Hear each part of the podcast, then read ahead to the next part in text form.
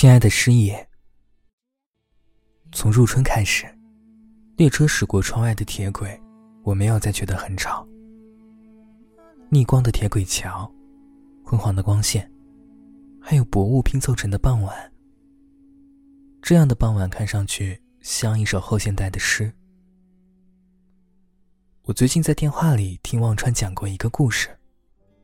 他说，春日会从薄雾的清晨里看出一辆列车。列车的名字叫做“走失号”。上车以后，票据会让乘客自己填写。你只需要写上很久不见的人的名字，或者一个在记忆里模糊的地名，比如一个站牌、一条老街，或者一家店铺。这辆列车都会带你准确的找到它，带你到达你曾经最想回去的地方。这大概是忘川听来的一个童话。只是没想到，这个童话会成为我和忘川一起经历的另外一些故事。亲爱的师爷，只有到了周末，房间才会是整洁的。桌子上的玻璃瓶原先装着忘川来拜访时送的薄荷花，可惜现在都枯萎了。我想不到再买些什么植物回来，所以先让它空着。只是到了黄昏，阳光照射进来，玻璃瓶在墙上投射出的影子，常常让我看着出神。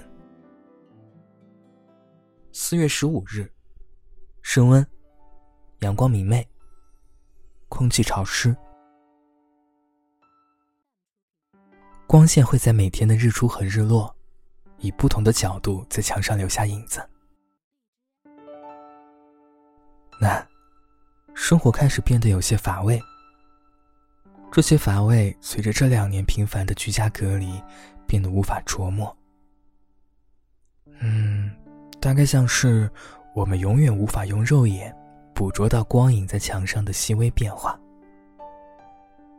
但是那天傍晚，墙上的影子突然开始颤抖。接着，可以明显的感受到地板的晃动。在东京的师爷也许对这种小地震习以为常，但是很奇怪，我的房间除了晃动，窗外的一切都井然有序。晃动停止以后。传来了一阵急促的敲门声。站在门口的是忘川，以及一辆停在走廊上、把走廊塞得满满当当的列车。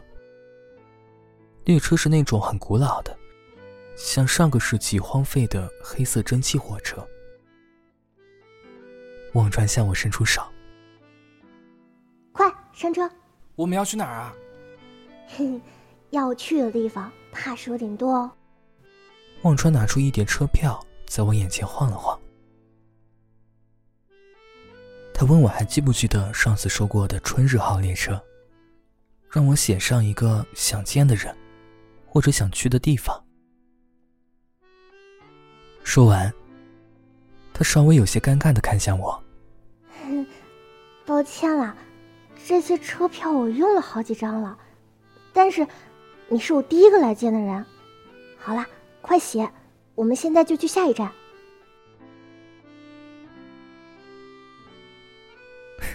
好了，后面的事情就是另外一些故事了。我和忘川去了很多地方，列车上也慢慢多了很多乘客。